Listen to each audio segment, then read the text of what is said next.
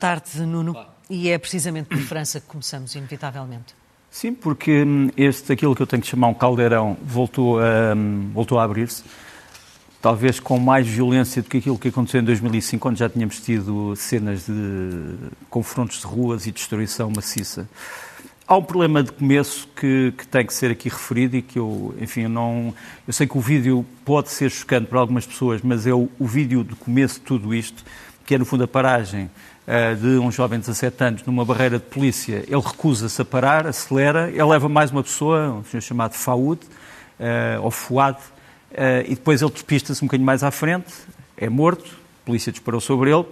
O grande problema é que, na base disto, Está uma disposição legal em França eh, que resultou da revisão da Lei de Segurança Interna em 2017, que diz que aquele que se recusar a parar numa, barragem, numa barreira de polícia e que for considerado perigoso, quer para os polícias, quer para terceiros, pode ser alvo de uma intervenção deste género, eh, do disparo sobre a viatura. O grande problema é como é que um, sobre a viatura. Como é, o problema é como é que um polícia numa barricada uh, ou numa barreira, pode, em segundos, uh, digamos assim, uh, rever, toda, rever toda a situação e chegar à conclusão de que há realmente um perigo para terceiros. Para ele talvez haja, mas aqui não, não pareceu que houvesse perigo para a polícia. Pode ser que tenha havido e nós temos que nos guardar um bocadinho de comentários com base só no, no bocadinho de um vídeo. Quer dizer, não podemos nem fazer comentários sobre quem estava dentro do automóvel, nem podemos fazer comentários sobre quem estava de fora. A única coisa é que sabemos que quem estava de fora disparou. E por isso é que neste momento o processo que tem que ser seguido é o processo de procuradoria. Uh, o polícia uh, é, no fundo, uh, suspenso de funções. Está detido preventivamente. É detido preventivamente. Neste momento tem uma acusação. Essa acusação pode ser, no fundo, alterada, porque estamos perante um processo nos processos judiciais, obviamente, ou parajudiciais, eh, pode haver alterações das acusações. Neste momento, ele parece ser indiciado por homicídio voluntário, mas ainda é muito cedo para falarmos sobre o assunto. E também é muito cedo para dizermos quem era o jovem. Agora, o problema é que todos nós nos custa, eh, nós que temos filhos, eh, uma, uma quase criança de 17 anos, que pode ser um homem, sem dúvida, mas que é aqui colocado uh, noutro mundo por uma intervenção que tem que ser, tem que ser verificada. Agora, esta é a primeira verificação que eu faço. A segunda é de que as manifestações pacíficas que se seguiram foram depois desmanteladas, ou digamos assim. Degeneraram. Uh, não, não, eu digo desmanteladas no sentido foram contrariadas pelas manifestações violentas, que é a violência acaba por destruir as consequências de uma manifestação pacífica que existiu. Uhum. Primeiro, repara, há muitas estruturas que servem os jovens da idade do Nael, 17 uhum. anos uh, bibliotecas, uh, cinemas, centros de apoio cultural, transportes públicos, e tudo isso foi atacado durante, estas, durante estes dias. Isto, por exemplo, isto é a biblioteca, quem, quem conhece Marselha, conhece esta biblioteca uh, municipal Alcazar, onde está um grande espólio de livros. Houve uma tentativa de assalto, felizmente, que, ao contrário do que foi dito em alguma comunicação social, também um bocadinho mais irresponsável, não houve um incêndio. O que aconteceu foi que foi destruída a entrada e lançaram uh, bombas fumígenas para dentro, da, para dentro da, da entrada e, portanto, há esta ideia de que há um incêndio lá dentro, mas uh, estivemos quase perante a destruição de parte do espólio, pelo menos aquele que se encontrava, digamos, nos andares inferiores. Os bombeiros, mais uma vez, têm tido um papel perfeitamente incrível, uh, perfeitamente impressionante, e muitas vezes os bombeiros são atacados uh, por pessoas irresponsáveis que os querem impedir de uh, extinguir os fogos. Os fogos. Depois há aqui um problema que é a interferência no meio de pessoas que vêm de várias origens de bandos organizados, que geram bandos urbanos, que eram conhecidos em França, em vários sítios. Por exemplo, tu tens aqui em Oyonnax, que fica em Auvergne, portanto, Rhône Alpes, eh, tens manifestantes com uh, Kalashnikovs, com armas automáticas, a disparar sobre o ar. Sabe-se que isso fazem parte de bandos de assaltantes uh, que até agora têm conseguido escapar às forças da ordem, mas que se misturam numa causa que não tem nada a ver com eles. Obviamente, porque a missão destes homens é uma missão de morte. Um terceiro vídeo que me parece também importante. houve quem mostrasse este vídeo só na segunda parte Ora bem, a primeira parte deste, a segunda parte, que é a detenção desta senhora. Mas a primeira parte fez essa senhora a tirar um tijolo uh, à polícia e convém que a comunicação social também mostre toda a verdade, não é apenas metade da verdade. Eu não estou a fazer comentários sobre a justiça ou não injustiça da indignação das pessoas. Estou só a dizer isto começa com uma pessoa a tirar um tijolo a um polícia e, portanto, o vídeo não pode começar só com a detenção. Um quarto, uh, um quarto vídeo que me impressiona especialmente, porque conheço algumas das pessoas que usam estes meios de transporte, é o vídeo da destruição de autocarros, serviços públicos, uh, destinados aos que têm menos dinheiro, aos que não têm automóveis, aos estudantes, aos trabalhadores, uh, às mães de família, às crianças que vão com as famílias. Quer dizer, qual é, qual é, no fundo, o objetivo de destruir os meios de transporte público da França? É, também não faz, não faz sentido. E depois há alguns vídeos surrealistas como este, em que há uma destruição de um poste supostamente de vigia e quando esse poste é cerrado, cai em cima de um dos manifestantes que o cerrou. Pronto. Uh, há quem diga que há aqui uma espécie de justiça uh, sobre isto, mas uh, é um ponto de surrealismo um bocadinho triste. O que me parece mais, mais preocupante é que a Argélia, eh, de onde são naturais muitos dos eh, norte-africanos que vivem em França, tomou uma posição dizendo que a França tem que defender os seus cidadãos. Ora, o problema é que este homem, este jovem, o Nael, não era argelino, era de ascendência argelina, mas era francês. Era francês? Portanto, quer dizer, a Argélia também penso que terá pouca razão em interferir num problema que é um problema de segurança interna francesa, mas que tem que começar, penso eu, por uma ponderação certa sobre o que é que é a tal lei de 2017 que eu referi. Quer dizer, deve ser dada à polícia a possibilidade de atuar com tanta discrição nas chamadas barreiras ou não. É, é, algo que temos que pensar. Agora, os atos que seguiram isto, há atos de crimes hediondos, por exemplo, em Nîmes, em Gare, em Quissac, em El Rose, eh, que fica no Val de Marne e que foi um incidente que foi há bocadinho relatado, eh, há tentativas de assassínio.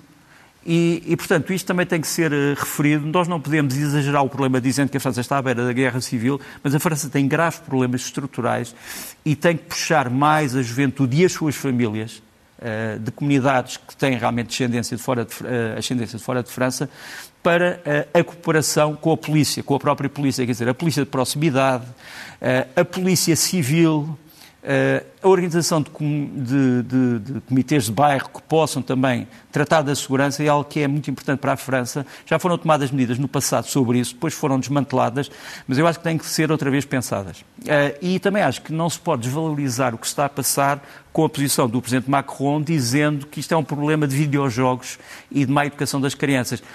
Isso talvez a violência dos videojogos tenha alguma coisa a ver, mas as causas aqui são muito, muito profundas e, e existem muito antes de existirem videojogos. Uhum. É a minha opinião, é só a minha opinião. Uhum. Uh, o Grupo Wagner é, continua a ser notícia, não é? Nesta altura, uh, sem sabermos se efetivamente está na Bielorrússia, pelo menos o líder, e se é lá que vão uhum. uh, sediar a, a sua, o, seu, o seu quartel-general, mas em África estão de certeza.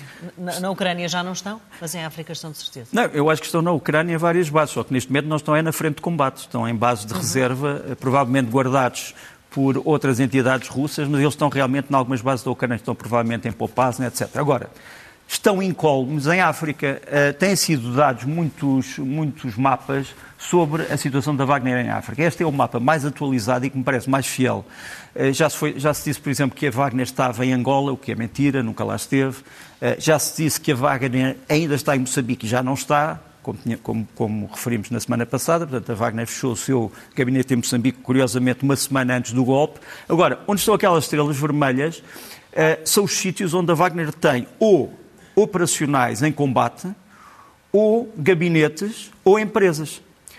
E a Wagner, nestes países todos da África, nunca aparece como Wagner, que é a primeira coisa que temos que entender. Eh, aparece com aqueles nomes que nos aparecem ali: Europolis, Concorde, Cell Security, Lobai Invest, M Finance, M Invest, Alpha Development, Marco Mining e outros. Quer dizer, são empresas que foram criadas pela Wagner nos vários países africanos que estamos aqui a mostrar e que depois celebram contratos com os Estados para uma série de funções, incluindo segurança de minas, etc. Vamos mostrar aqui alguns documentos uh, que são documentos desses contratos. Do, estes dois contratos são na República Centro-Africana. Por exemplo, num dos contratos percebe-se que, que é o da direita, uh, percebe-se que a organização M-Invest é toda feita com russos que são muito próximos de Perigógeno e, no entanto, aparecem ali como meros empresários de uma empresa de segurança. Mas o nome Wagner, como eu disse, nunca aparece. Depois, os homens fortes da Wagner também têm sempre outro tipo de, digamos assim, coberturas. Vamos mostrar aqui a, a candidatura a um lugar de um dos homens mais importantes da Wagner em África, o Dmitry Sitri.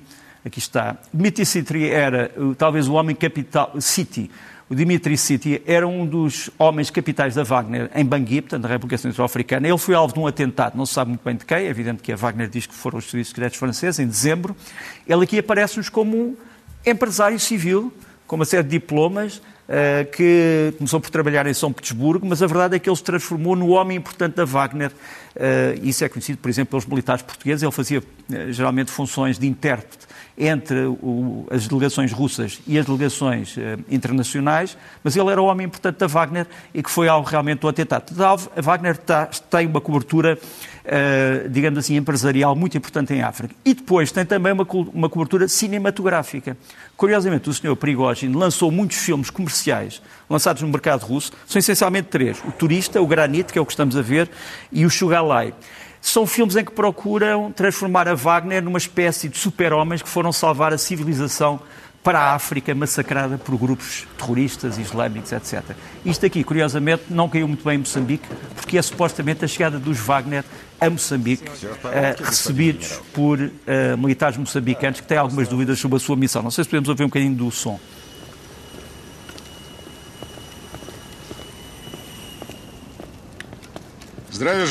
Fico contente por ter respondido ao nosso pedido de ajuda.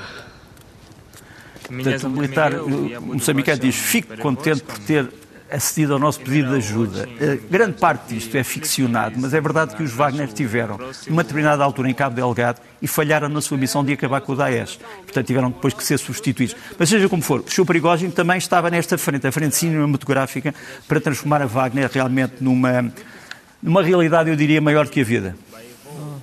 E continuamos a falar de, também da Rússia e da Ucrânia para falarmos do estado da invasão. Sim, e voltamos à Wagner para te dizer que, apesar dela estar a ser desmantelada na Rússia, sem dúvida, e ter que ir para os seus quartéis da Ucrânia, onde está praticamente em segunda linha, em segundo plano, e de, provavelmente ir também para a Bielorrússia, embora não saibamos em quantidades, tem havido manifestações a favor da Wagner por toda a Rússia e esta é a última ontem, em Novosibirsk, na Sibéria, em que há uma manifestação de apoio com as bandeiras da Wagner. Eles fazem depois uma marcha até ao cemitério local para depositarem flores uh, aos homens da Wagner que morreram uh, durante as campanhas uh, de invasão da Ucrânia desde fevereiro de 2022. Mas não nos esquecemos que, por exemplo, o, o presidente Zelensky da Ucrânia disse ontem que, segundo as contas uh, ucranianas, morreram 100 mil homens da Wagner desde fevereiro de 2022, portanto, em mais de um ano de combates. Uh, as, as, perdas foram pesadas, uh, o Sr. Perigógeno reconheceu que essas perdas foram pesadas, mas está realmente, neste momento, numa situação em que a Wagner está debaixo de fogo na Rússia, a comunicação social oficial russa está contra a Wagner e cada vez mais o Sr. Putin, o, senhor, o, o Presidente da Rússia, se apoia noutras entidades que não têm nada a ver com a Wagner e que lhe parecem fiéis. A principal é esta entidade, que é chamada Guarda Nacional, a Rosgárdia. Nós temos aqui uma parada da Rosgárdia há poucos dias, em que temos os principais comandantes da Rosgárdia que neste momento formam uma espécie de guarda pretoriana do Kremlin. E cada vez mais vão ser estes homens que vão proteger o círculo restrito uh, da presidência de Putin. Portanto, eles são, no fundo, uma força uh, quase militar, corpo especial de, de tropas, e que se especializam, sobretudo, na proteção de altas individualidades neste momento, embora também tenham um grande contingente na Ucrânia, onde têm, aliás, perdido muitos homens. Mas são realmente esses homens, os Olotov, Melev, Kotov, Ershov e outros que estão na frente da proteção do Kremlin. Depois, convém também dizer que, eh, em relação a esta invasão, está a haver uma grande, um grande problema, porque há muitas empresas uh, ocidentais que prometeram que saíam da Rússia, que não faziam mais negócio com a Rússia.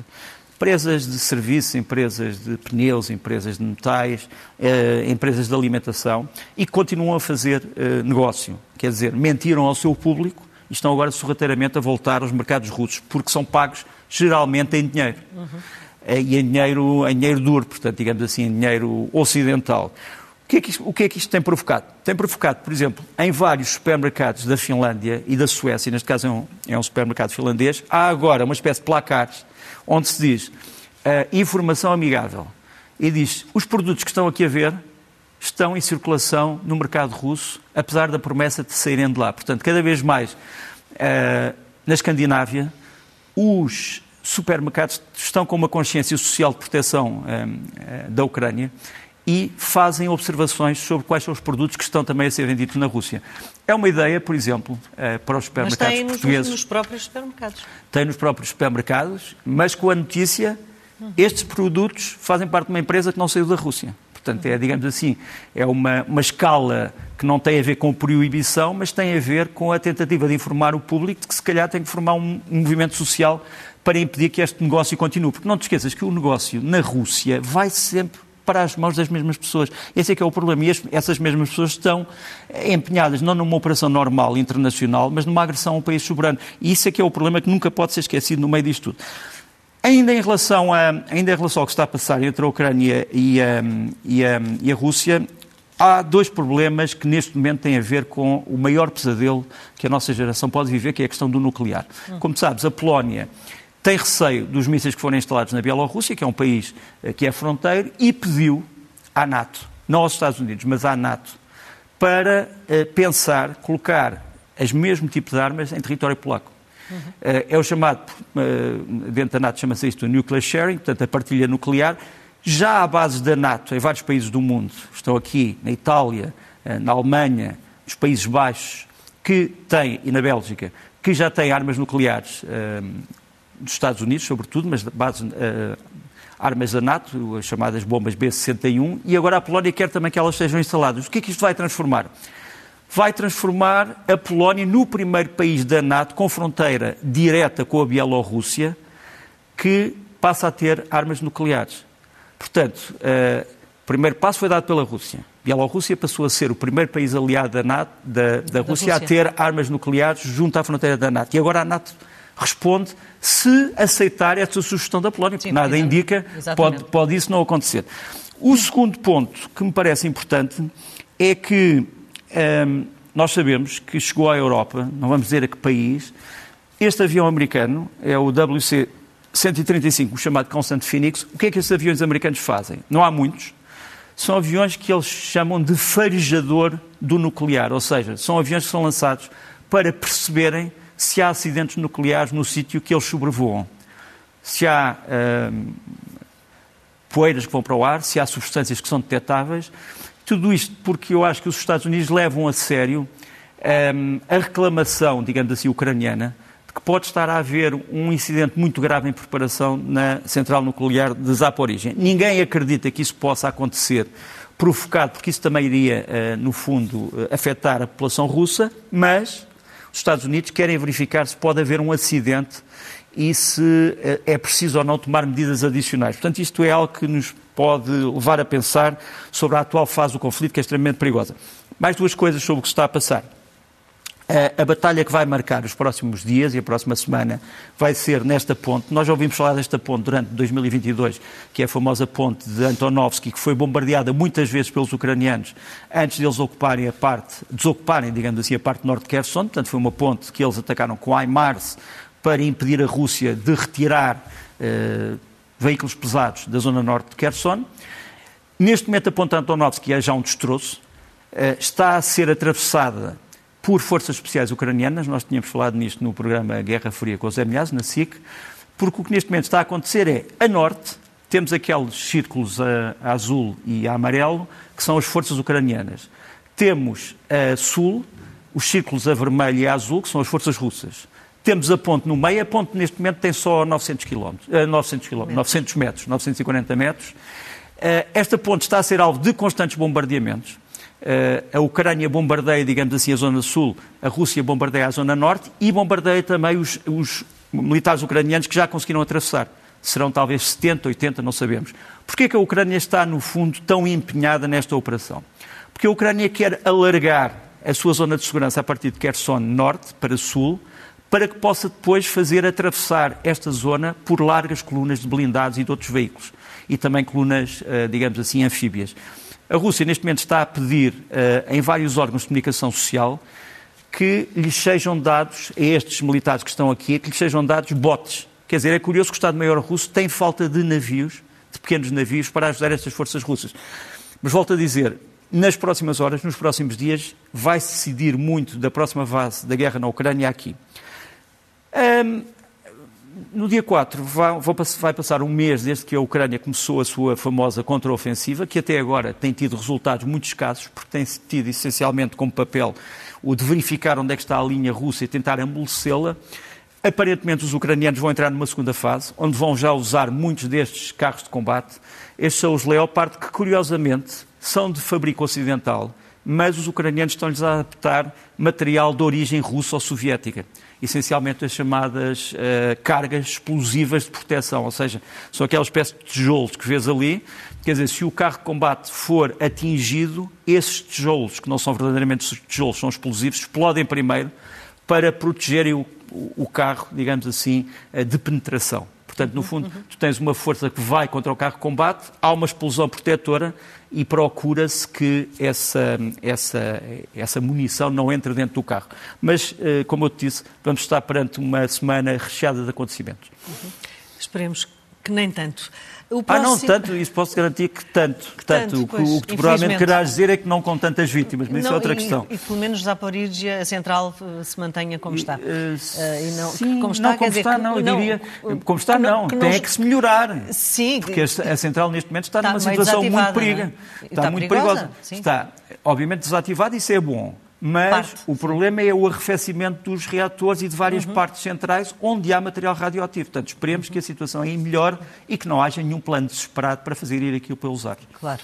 Ninguém ganharia com isso. O, o próximo título de, é, é, sugestivo, é a cor do nosso dinheiro. O que é que queres dizer Nosso dinheiro, uh, as famílias portuguesas, infelizmente, da classe média, e estão cada vez com menos dinheiro para chegar ao fim do mês. Infelizmente, isso é um problema que convém não, não esquecer.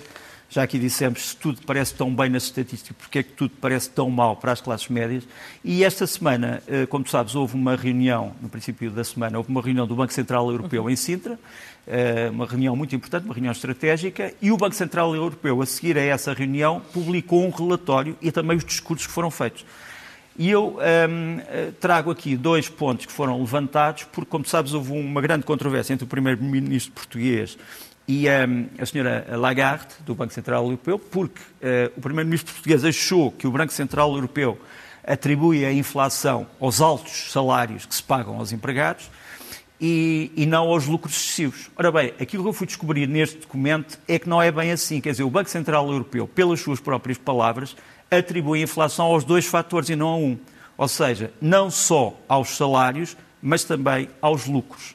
E, portanto, Uh, o Banco Central Europeu, nas palavras dos seus técnicos, não estou a falar da senhora uhum. Lagarde, o que é que ela disse? Palavras dos seus técnicos, atribui aos, uh, dois, uh, aos dois fatores. não é esta parte de cima, é a parte de baixo, se pudermos ver a parte de baixo primeiro e depois já vamos à parte de cima, que também é uma parte interessante. Mas, portanto, a parte de baixo é que faz um relatório, digamos assim, e, e diz que os, os aumentos de salários não antecipados antes e também maiores margens de lucro podem levantar a inflação uh, na zona euro. Portanto, é isso que é dito aqui no documento. Não apenas os salários, mas os salários e, um, ehm, e, um, ehm, e os lucros das empresas. Agora, por cima, uh, este foi o discurso, em cima temos aquele, aquele ponto, é o discurso inaugural que foi feito por uma das pessoas que tem trabalhado mais no Banco Central Europeu na questão da inflação, ela chama-se Gita Gopinath, e ela diz uma coisa interessante: ela diz assim, estão-nos a dizer que a inflação está a baixar. Uh, mas a verdade é que isto nos faz lembrar a peça do Samuel Beckett, À Espera de Godot, em que temos duas pessoas que estão à espera de uma personagem imaginária chamada Godot que nunca aparece. aparece. E a inflação, para as famílias, é a mesma coisa. Podem-nos dizer que está a baixar, mas as famílias ainda não o sentiram e se a inflação não baixa em termos reais dramaticamente, as famílias não vão conseguir esperar mais tempo.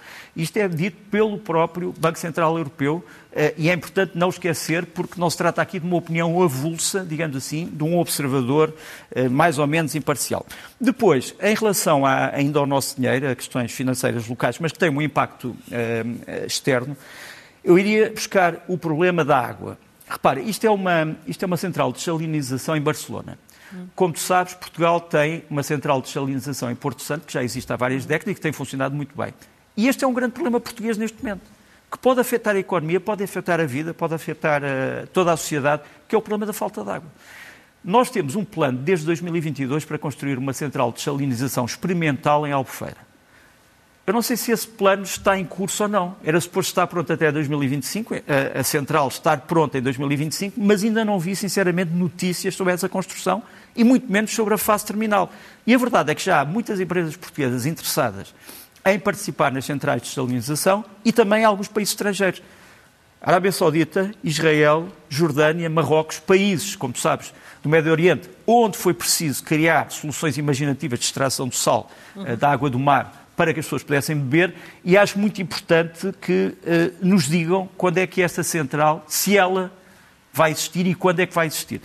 Ainda em relação, ainda em relação ao, nosso, ao nosso dinheiro, só falar muito brevemente no turismo. Como sabes, o turismo está em alta em Portugal e muito bem, mas tem que ser um turismo sustentável. Há várias coisas que têm que ser esclarecidas no nosso, nosso turismo. Isto, por exemplo, isto é um vídeo que foi começado a ser divulgado uh, na internet, em que se, que se, pergunta a vários motoristas vindos da, do subcontinente indiano se querem vir para Lisboa como motoristas de TVD, portanto, de, de alternativas aos táxis.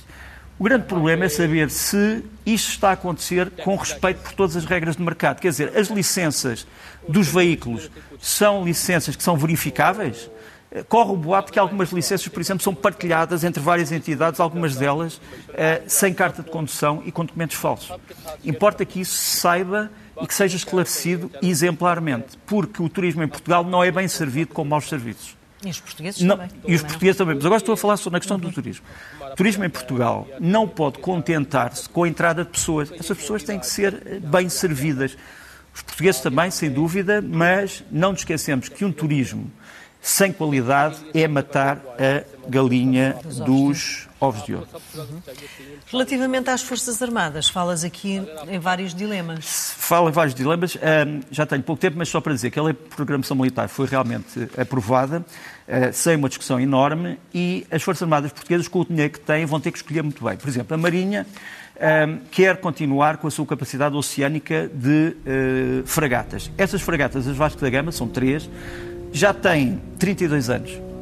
Espera-se que possam navegar até mais 10 anos, mas para isso vão ter que ser muito modernizadas. É evidente que a estrutura da, da fragata em si uh, enfim, não é muito modernizável, é velha, mas podem ser modernizados sistemas de armas, sistemas ópticos, uh, sensores, uh, o sistema de gestão de combate, a logística, tudo isto está em plano de modernização. a Marinha vai gastar 120 milhões de euros nestas modernizações. A grande pergunta é: vale a pena modernizar estes navios que já fizeram grandes, grandes serviços a Portugal ou devia investir-se numa nova classe de navios, como sejam os chamados patrulhões, os navios patrulha oceânicos? Eh, é uma questão que fica em aberto. Eh, é uma questão que eu acho que não tem uma resposta imediata e é uma questão que eu deixo aqui eh, para reflexão. Depois, a questão de um helicóptero possível para os três ramos. Há quem fale neste helicóptero que nós vamos mostrar aqui. Este helicóptero é o Black Hawk, é um helicóptero americano que já não é propriamente novo, portanto é um helicóptero com tecnologia dos anos 70, mas que tem sido modernizado.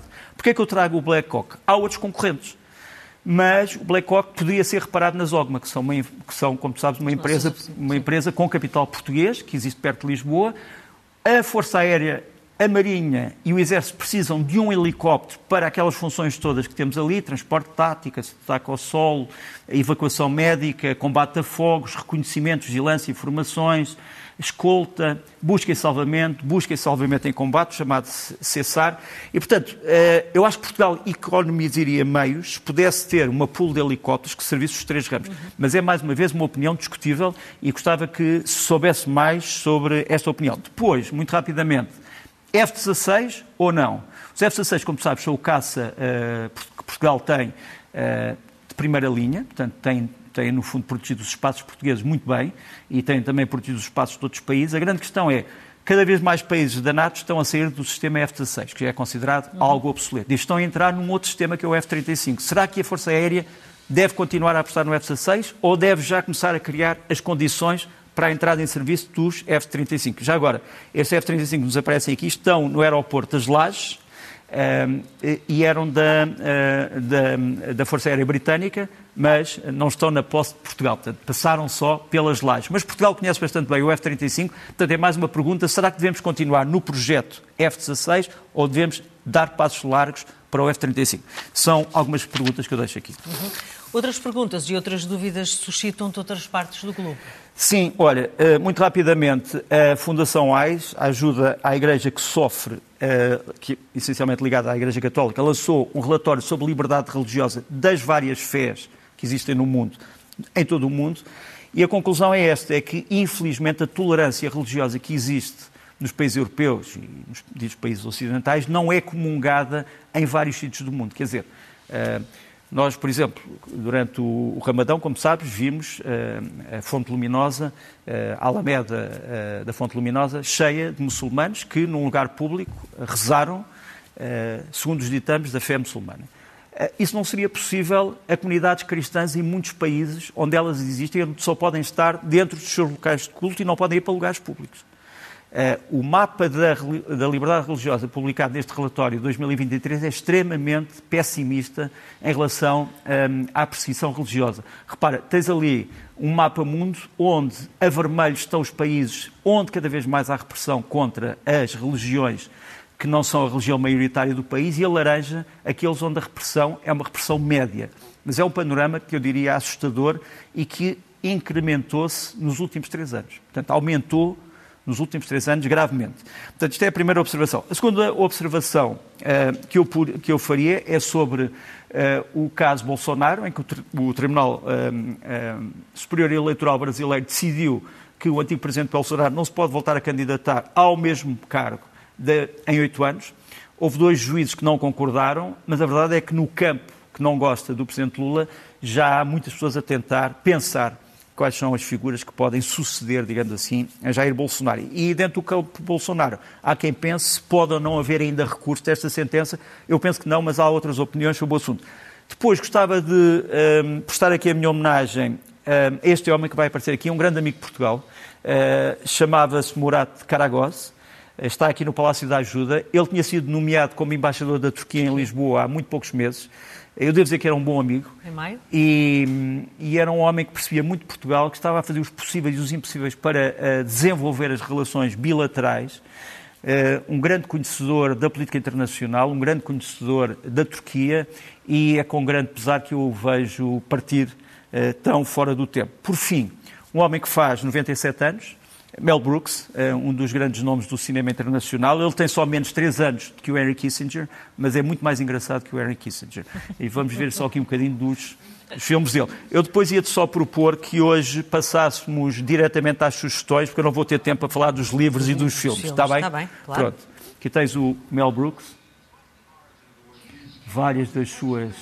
Ele, é, ele foi ator, foi realizador, foi produtor foi editor, fez coisas uh, fabulosas, tem um humor uh, inenarrável. Há aqui uma altura em que lhe pergunto assim: é verdade, é verdade que o senhor é casado com a mulher mais bonita do mundo? E ele: não, não, eu sou casada com a Anne Bancroft. Pronto, ele, ele é cruel com toda a gente, incluindo consigo próprio. Pronto. Mas, uh, muito rapidamente, vamos às sugestões, se não te importas.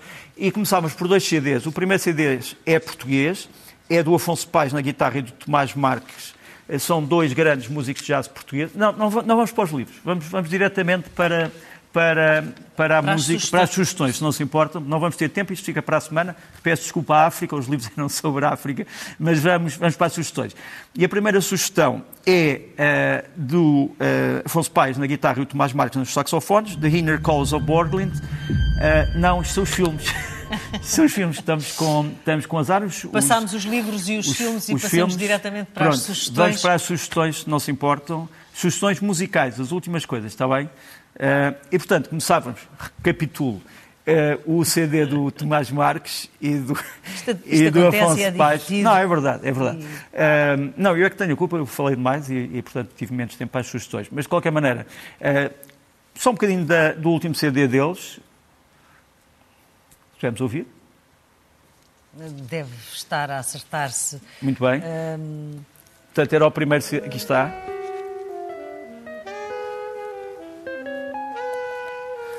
E vamos passar rapidamente para a Cecile McLaurin Salvant, um dos grandes nomes, eh, uma das grandes vozes da música contemporânea. Ela com, mistura o jazz e a música tradicional, canta em francês e em inglês, e lançou agora o Melusine, sobre uma história de fadas tradicional da França. Odeur de feu de bois, douce odeur de fumée. E a passar muito rapidamente ainda para uh, um festival que é um dos mais importantes festivais de música portugueses, é o Sister Música, já começou, vai até ao fim do mês, em Alcobaça, e temos aqui uh, um dos grupos que vai tocar no dia 4, é o Melo Harmonia Antigua, que é especializado em música da Renascença, Barroco, música medieval, etc.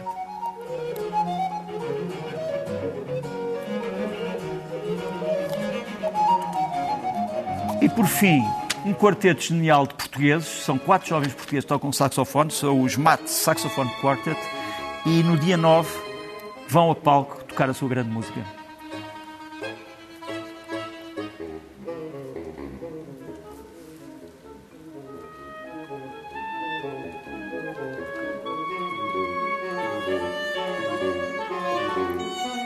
Tudo super.